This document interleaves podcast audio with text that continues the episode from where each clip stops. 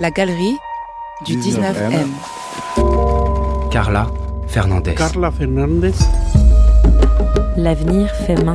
El futuro está hecho a mano.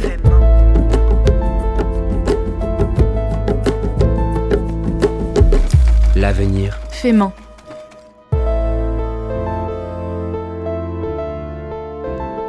Elle s'appelle Carla Fernandez, elle est mexicaine, créatrice de mode, designeuse. Elle est depuis 25 ans l'une des défenseuses les plus actives des savoir-faire et de l'artisanat mexicain.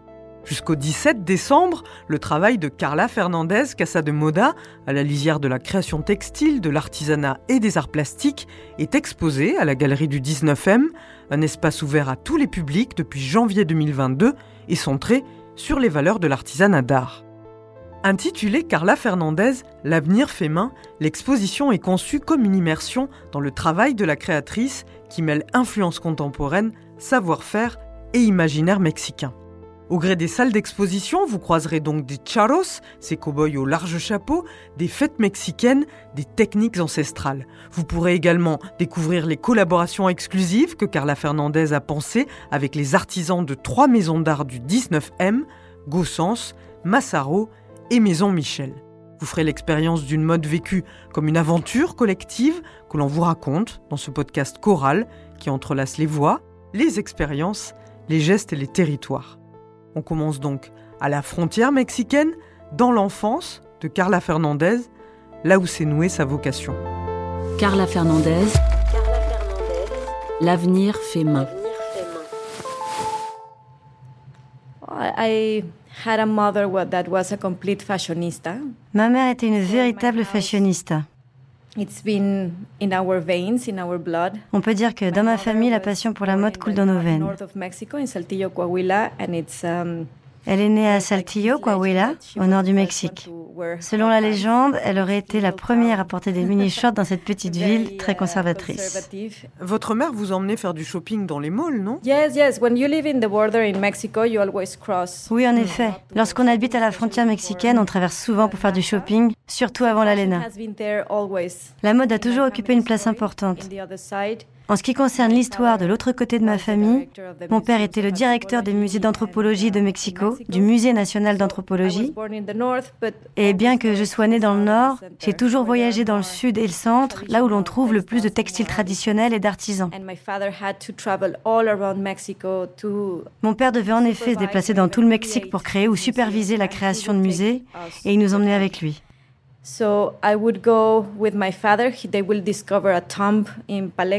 J'accompagnais mon père lorsqu'il explorait des sites comme les tombes de Palenque, par exemple. Ma sœur et moi avions 11 ou 12 ans à l'époque,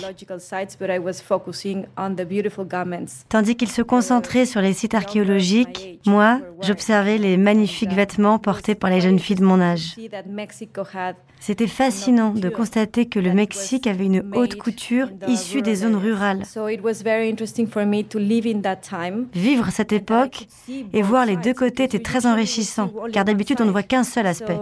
So when we started the uh, company, maybe 17, 18 years ago, like together and I, Christine and I, Lorsque Christina et moi avons créé notre entreprise il y a 17 ou 18 ans, j'avais en tête deux approches de la mode. La première, issue de mon admiration pour les vêtements traditionnels, s'en inspirer. simplement. La seconde consistait à collaborer avec les meilleurs stylistes qui étaient les artisans eux-mêmes. Qui ne voudrait pas travailler avec les meilleurs artistes de son pays. C'est ainsi que tout a commencé. Manifiesto de Manifesto la moda of fashion en resistencia. as resistance. Manifiesto Manifeste de la moda en resistencia. de la mode en résistance. Être original, c'est retourner à l'origine. La moda Fashion is no not es ephemeral. efímera. La mode n'est pas La éphémère. tradición no es estática. La tradition n'est pas figée. Square roots. La racine carrée. La tierra es el origen del textil. La terre est à l'origine du textile. Origin of the textile. Dans le luxe véritable, il n'y a pas d'oppression. Tout corps est beau et irradie de la vitalité. Le client est un collectionneur, Être une seule. Et plusieurs. Chaque processus est un héritage.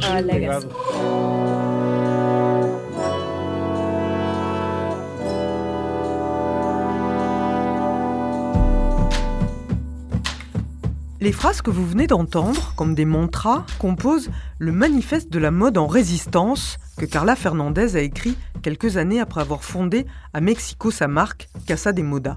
Je voulais, dit-elle, qu'avec mes collaborateurs, nous partagions tous une idée très claire de pourquoi et comment nous faisions de la mode, et également de comment nous ne voulions pas en faire. Devenu central dans le travail de Carla Fernandez Casa de Moda, le manifeste se compose de dix principes éthiques, sociaux, durables, qui ont également servi de colonne vertébrale à l'exposition de la galerie du 19M. Chaque salle, La Terre est à l'origine du textile, La racine carrée, Fiestas, décline en effet un des principes du manifeste. On retrouve Carla Fernandez dans la première d'entre elles.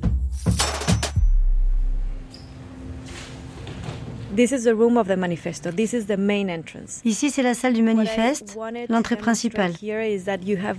Ce que je souhaite mettre en lumière sont les différentes techniques exposées.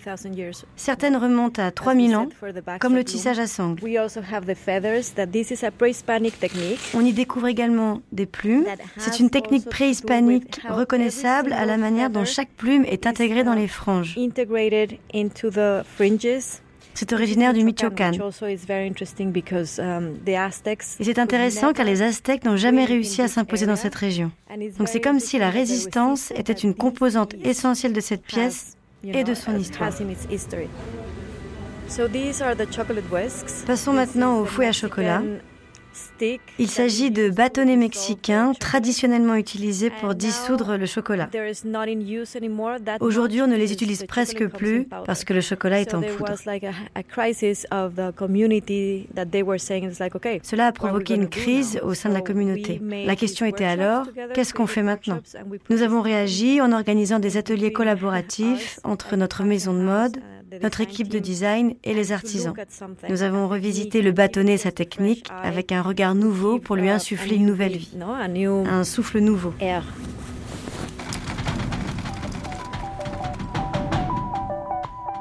Je m'appelle Émilie Amen, je suis euh, historienne et chercheuse sur la mode et sur les savoir-faire et je m'occupe notamment d'un projet de recherche qui est porté par la chaire Chanel et le 19e. Je pense que le travail de Carla Fernandez, il est véritablement en cohérence avec le territoire qu'elle occupe. Depuis Mexico City, au cœur d'un pays, le Mexique, qui a été façonné par une longue histoire euh, précoloniale, postcoloniale, avec un découpage géographique qui dit aussi des communautés autochtones, et le système que Carla a inventé, qui se reconfigure en fait aussi collection après collection au gré des rencontres, il correspond en fait au territoire depuis lequel euh, elle parle. Et c'est là où euh, c'est une invitation pour chacun d'entre nous. C'est, je pense, une invitation à se dire il y a toujours des manières de faire de la mode. Il faut juste comprendre où on est, avec qui on est et avec qui on travaille.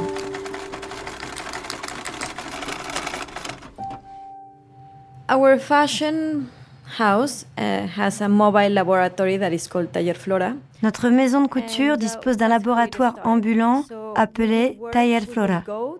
Et c'est là que tout a commencé. Nous visitons les communautés qui font appel à nous pour développer de nouveaux modèles parce qu'ils ne se vendent plus ou pour résoudre un problème spécifique. C'est pourquoi Christina et moi disons toujours que plus que des créateurs de mode, nous nous considérons en quelque sorte comme des facilitateurs.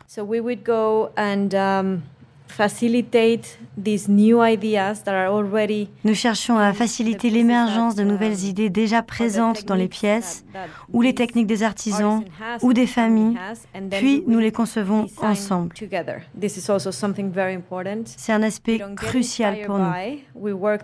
Nous ne nous inspirons pas simplement des autres, mais nous travaillons en collaboration. L'essence de notre maison de couture réside dans le processus de collaboration et la liberté de créer de tous les côtés. Nous croyons fermement que plus il y a d'idées et de collaborateurs, plus la pièce finale sera exceptionnelle et belle. Être original, c'est retourner à l'origine. Je m'appelle Julie Daubercé et je suis responsable du pôle patronage et piquage dans la maison Massaro. Alors chez Massaro, on fabrique des chaussures sur mesure essentiellement. Donc euh, pour des clients euh, divers, ça peut être des clients Chanel. Donc du coup, ça va être des modèles Chanel que l'on va faire sur mesure après les défilés. Pour Carla, on a réalisé les chaussures qui vont aller avec certaines des tenues qui sont présentées lors de l'exposition. Ces chaussures ont été inspirées à partir de son univers et notamment des sacs qu'elle a réalisés, les sacs Tequan, avec des artisans mexicains donc on avait les photos de ces sacs et quelques dessins euh, de Carla. Et ensuite, au niveau du choix des matières, on est plutôt parti euh, sur des cuirs épais qui correspondaient aux sacs qui avaient été réalisés, notamment des cuirs à tannage végétal sur une paire. Donc on a réalisé cinq paires de bottines, quatre qui sont à peu près sur le même modèle et une qui est un peu plus spectaculaire qui reprend l'esthétique du sac euh, léopard que nous avions, et donc qui est une chaussure peinte en léopard, qui a deux gros yeux ronds en miroir, des oreilles sur le haut de la tige, une grosse bouche à l'avant qui tire la langue, et des moustaches qui sont réalisées en poils de sanglier. Carla trouvait que ça ressemblait vraiment aux chaussures de Frida Kahlo. Moi, je sais pas pourquoi, ça me fait penser au masque un peu de Free Fight ou les choses comme ça.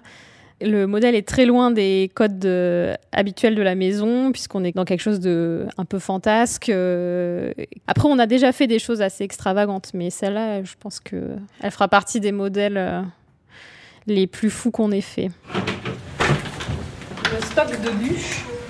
C'est quoi? Alors, c'est le bois qu'on va utiliser pour les formes. Donc, c'est l'étape euh, première quand on fait une chaussure. Donc là, vous avez tout le stock de bois qui va nous permettre de réaliser les formes. Donc euh, pour Carla, c'est pareil, on a dû réaliser une forme qui est une pièce en bois maîtresse qui va nous permettre de construire toute la chaussure. Donc là, c'est l'atelier des formiers où ils vont réaliser ces pièces en bois qui sont à mi-chemin entre la forme d'un pied et euh, la chaussure finale. Il y a aussi le travail de ce qu'on appelle de préparation qui est fait ici. Donc c'est ici aussi qu'a été préparé les plateformes euh, qui ont été utilisées pour la chaussure. En liège, c'est un travail assez long. Donc c'était intéressant parce que ça, ça aussi enrichit les savoir-faire de la maison.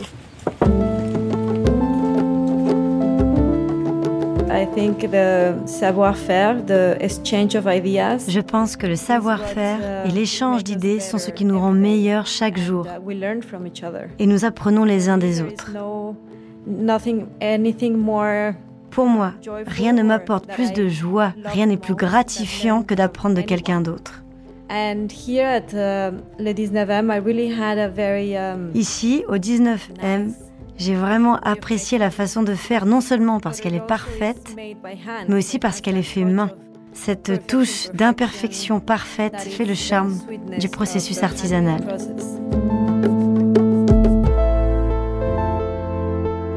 Avec ses 68 langues et son histoire multiculturelle faite d'échanges entre l'Asie, l'Amérique et l'Europe, le Mexique, qui était pendant la colonisation espagnole la porte d'entrée du Nouveau Monde avec le port d'Acapulco, jouit aujourd'hui d'un artisanat extrêmement riche, divers et singulier.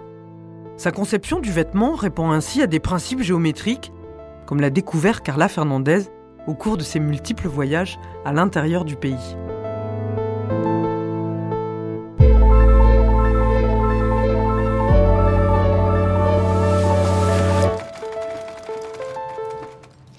When I started working Lorsque j'ai commencé à collaborer avec différents artisans à travers le Mexique,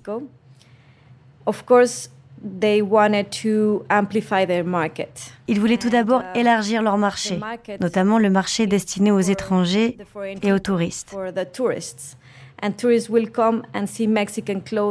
Les touristes viennent voir les vêtements mexicains et les tenues traditionnelles. et ils découvrent que les tissus sont très carrés comme pour le whipil. C'est ainsi que les vêtements sont confectionnés, en utilisant des carrés et des rectangles, ce que nous appelons la racine carrée, assemblée puis plissée pour obtenir différentes formes.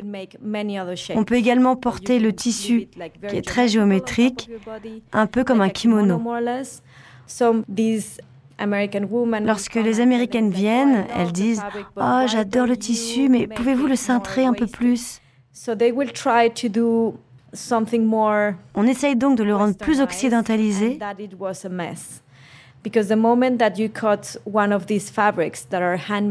Mais ça devient compliqué parce que dès qu'on coupe ces tissus faits à la main, qui n'ont pas la résistance de se tisser par une machine, ils ont tendance à s'ouvrir. C'est ainsi que j'ai pris conscience de l'existence d'un ADN mexicain intrinsèque dans la fabrication de vêtements.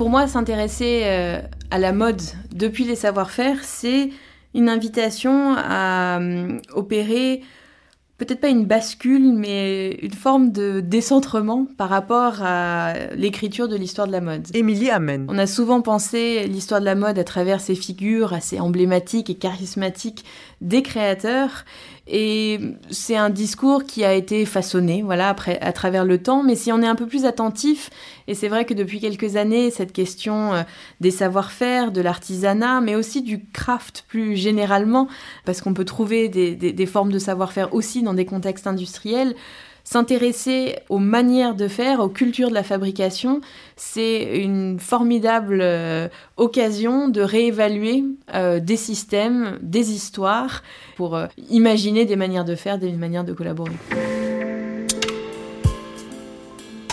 Je m'appelle Christina Rangel, je suis associée de Carla Fernandez et directrice des opérations de Carla Fernandez Casa de Moda.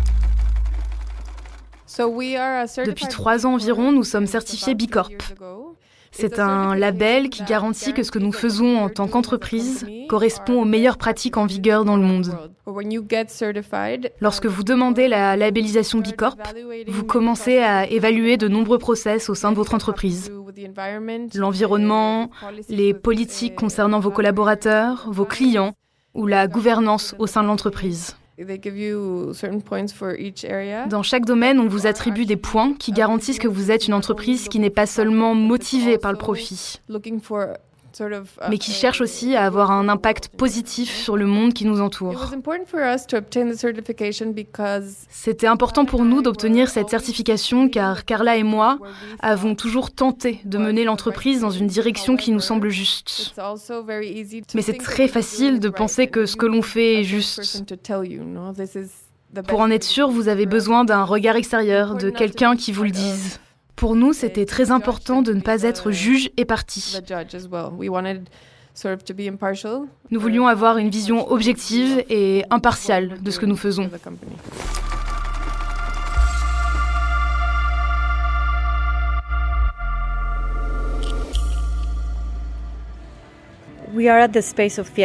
Nous sommes maintenant dans l'espace des fêtes, l'une de mes pièces préférées, parce qu'elle est rose. You cannot separate in Mexico if you work with indigenous communities. There's always a fiesta. Au Mexique, lorsque vous travaillez avec des communautés indigènes, vous ne pouvez pas y échapper.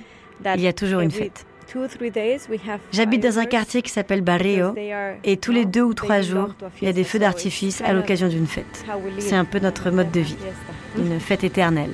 Uh, uh, Ici, nous avons une collaboration avec Gossens, les lunettes et Pedro Reyes. Uh, Le nom de l'exposition est lié à la fabrication artisanale, l'avenir fait main. J'ai donc demandé à Pedro de créer pour nous ces motifs très ludiques, magnifiquement réalisés par la maison Gossens.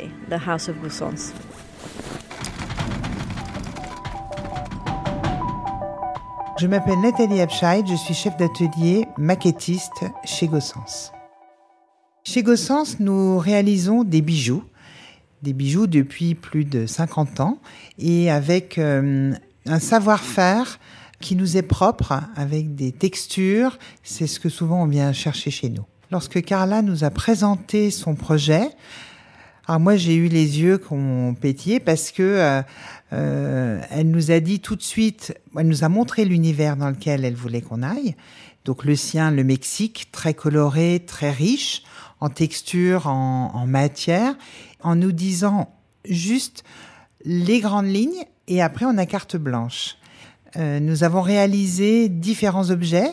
D'une part des melagritos qui sont des petits objets porte-bonheur à raison de trois modèles, une main, des yeux, et un cœur. Et ensuite, nous avons réalisé trois masques. Deux masques avec comme euh, inspiration les sculptures de Pedro Reyes, qui est donc le mari de Carla Fernandez, et ensuite une paire euh, de lunettes en forme d'yeux qui reprenait les Melagritos. Pour réaliser ces lunettes, par exemple euh, main, il a fallu qu'on réalise une matrice en bois. Donc on a sculpté du bois pour pouvoir emboutir le métal, toujours en étain parce que c'est beaucoup plus malléable, malléable donc plus tendre comme métal. En fait, voilà pourquoi c'est important de pouvoir travailler pour ce type de projet parce que euh, euh, ça, nous permet de garder des savoir-faire, de les, pour ma part, de les transmettre. Parce que euh, il y a très longtemps, j'ai réalisé des pièces dans, dans ce style-là, des grosses pièces où on est obligé de penser à l'outil avant de penser à l'objet à réaliser. Qu'est-ce que c'est ça, Nathalie? Donc là, ce sont les dessins que nous avons eu euh, pour réaliser les, les masques. Donc, euh, avec d'une part les inspirations et puis après des croquis. Donc euh, là, il y avait quatre modèles, il y en a deux qui ont été retenus. Donc ce sont ceux que vous allez retrouver sur l'exposition. Ne serait-ce que pour chercher quelle gravure on va faire, quel ornement on va mettre, on a refait des recherches sur le Mexique, sur les coutumes, sur les, les artisans, les différentes choses qui étaient faites. Et Carla aussi nous a montré les artisans qui travaillaient avec elle et ce qu'ils faisaient, les masques, les sculptures sur bois, tout ça, les broderies. Et donc, bah, tout ça, voilà, c'est, pour nous, c'est très enrichissant. Chaque processus est un héritage. Carla Fernandez Casa de Moda collabore aujourd'hui avec près de 180 artisans. Parmi eux, Felipe Horta, artisan, peintre sur masque. Le masque occupe en effet une place toute particulière dans la culture et les festivités mexicaines. Son travail, qui perpétue depuis plusieurs générations une technique de sculpture sur bois ancestrale, est présenté dans l'exposition L'avenir fait main à la galerie du 19M. Je m'appelle Felipe Horta. De, de, la Ciudad de México, del estado del país de México. Je viens du Mexique, de l'état de Michoacán. Je suis plus précisément originaire d'un petit village qui s'appelle Tocuaro. Eh, Je suis artisan masqueur depuis plus de 40 ans.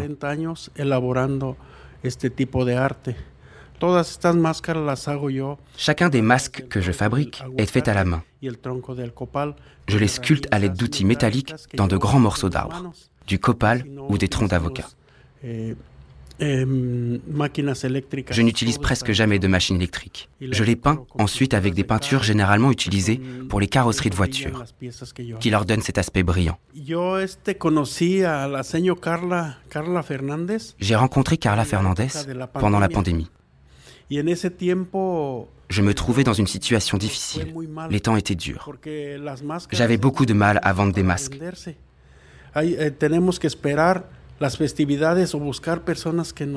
Habituellement, ils se vendent lors de festivités ou à des collectionneurs. Carla alors m'a proposé de participer à un projet de fabrication de masques anti-Covid réutilisables qui reprendrait certains de mes motifs. Et en échange, on me paierait des droits d'auteur. Cela m'a beaucoup aidé, tout comme l'amitié que nous avons depuis développée. On échange beaucoup et Carla m'a invité à participer à d'autres expositions. Les masques sont très typiques des fêtes comme Las Pastorales, qui symbolisent la lutte du bien contre le mal ou des morts contre les chrétiens. Ce sont des fêtes d'origine catholique. Dans la communauté, ces festivités ont lieu le 2 février, le jour de la chandeleur. Les masques représentent vraiment cette culture, notre culture. Manifeste de la mode en résistance. La tradition n'est pas figée. La tradition.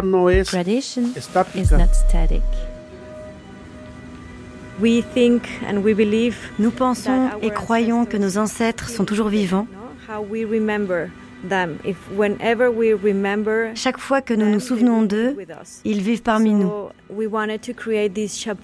C'est pourquoi nous avons voulu créer ce masque chapeau en collaboration avec la maison Michel, qui, comme vous le savez, était initialement destiné à être porté.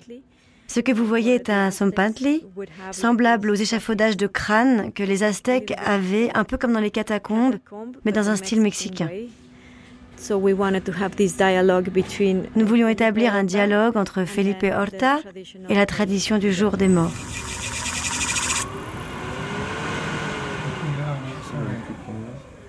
Alors, je m'appelle Priscilla Royer, je suis la directrice artistique de la Maison Michel. Chez Maison Michel, euh, nous faisons des chapeaux et des accessoires de tête, tout ce qui va concerner euh, la tête finalement. Carla a particulièrement aimé l'atelier formier, qui est donc un de nos savoir-faire euh, chez Maison Michel. L'atelier formier, c'est la genèse d'un chapeau ou d'un accessoire de tête. On peut travailler notre bois, notre forme avec un sculpteur, donc appelé un formier dans le, dans le jargon euh, de chez nous. Pour ce projet, on a fait trois chapeaux avec Carla, donc euh, le taco hat, le cap hat et le bull hat. Donc en fait, il s'agit de trois chapeaux assez euh, oversize.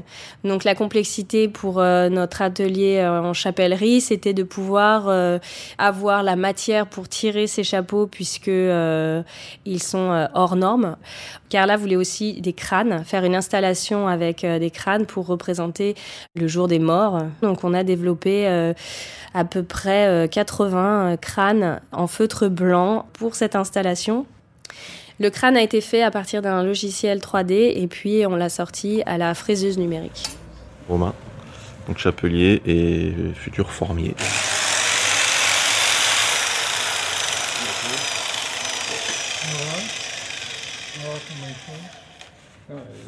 Moi, je me suis occupé du crâne. je lui ai fait plusieurs propositions de ce que j'avais en tête et que j'avais trouvé. Puis bah, Priscilla a fait son choix parmi, euh, parmi cette proposition. Et pour fabriquer le crâne, ça a pris une bonne semaine de travail. La grosse spécificité, c'est que c'est pas vraiment euh, un moule à, chapeau qu'on prépare. Là, c'est la pure sculpture. Où là, on est vraiment dans de l'organique. On n'est pas dans, voilà, juste une calotte et un bord à sculpter avec des mesures. C'est vraiment de la pure sculpture pour moi. On n'est plus vraiment sur du métier de formier.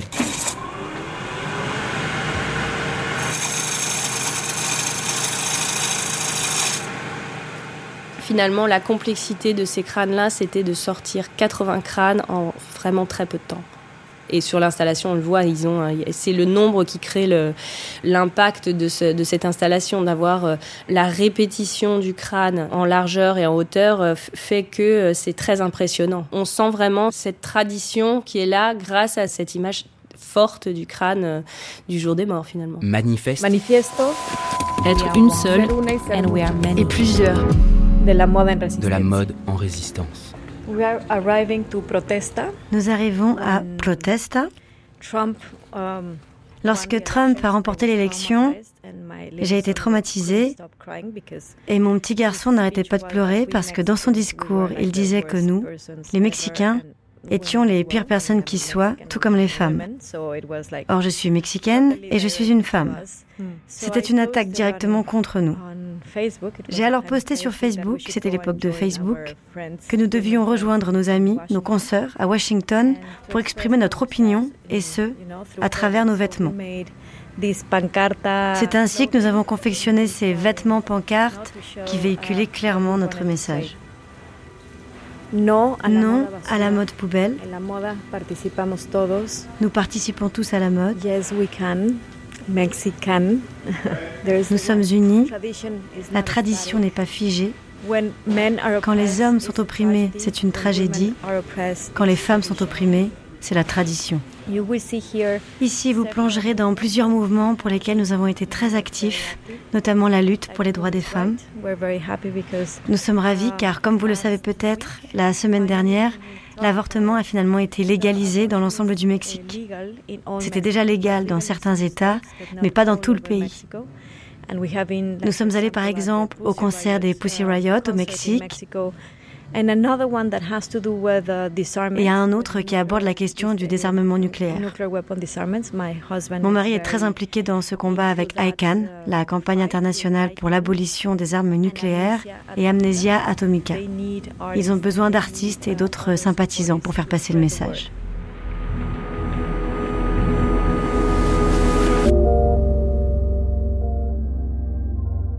It's a, way of c'est une forme de résistance. Comme vous le savez, l'industrie de la mode figure parmi les dix principaux pollueurs de notre planète. Souvent, nous préférons fermer les yeux et ne pas reconnaître que nous faisons partie du problème. Car ce n'est pas comme l'alimentation biologique. Si vous ne mangez pas, vous risquez de mettre votre vie en danger. C'est une menace directe pour vous. Mais avec les vêtements, on ne sait pas forcément. On détourne peut-être le regard ou on ne pose pas assez de questions, par exemple sur la fabrication de ces vêtements et les conditions dans lesquelles ils sont produits. On n'en parle pas. Mais il est temps d'ouvrir les yeux et de poser les bonnes questions. Qui fabrique nos vêtements? Comment sont-ils fabriqués? Et dans quel but? C'est fascinant de reconnaître que nous faisons partie du problème tout en pouvant faire partie de la solution.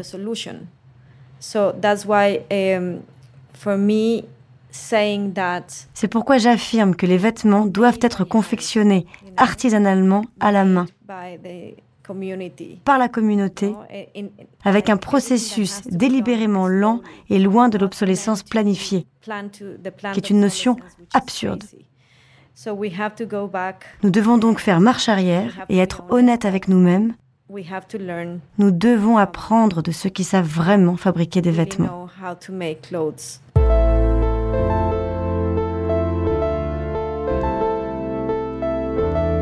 C'est ça qui est fascinant avec Carla Fernandez, c'est qu'elle est à la fois, euh, c'est une figure de créatrice. Emilia Men.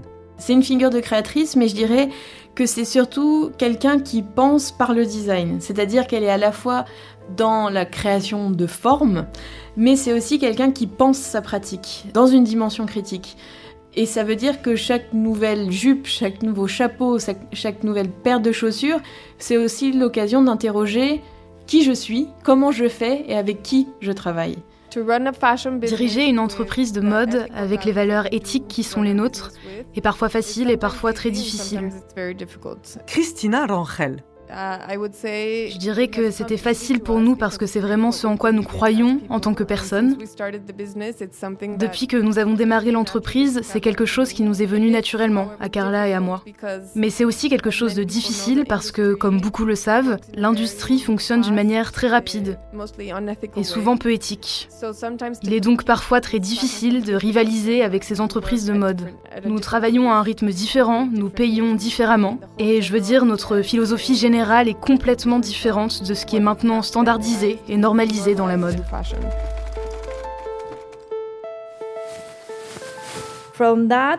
À ce stade, je pense que la chose la plus importante à faire, c'est d'aller lentement et de comprendre que l'on fait partie intégrante d'un tout, non seulement en tant qu'être humain, mais également en relation avec tout ce qui nous entoure. Nous devrions prendre soin de l'eau, des arbres, des animaux.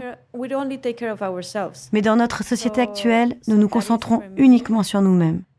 Continuer comme ça, à mon sens, est la chose la plus terrifiante qui puisse nous arriver. Le passé a été façonné à la main. Le présent devrait l'être tout autant. Et bien sûr, l'avenir aussi devrait être fait main. Nous sommes actuellement à un carrefour où nous avons le choix entre détruire nos cerveaux et nos âmes ou, en s'appuyant sur la technologie, devenir des êtres humains meilleurs.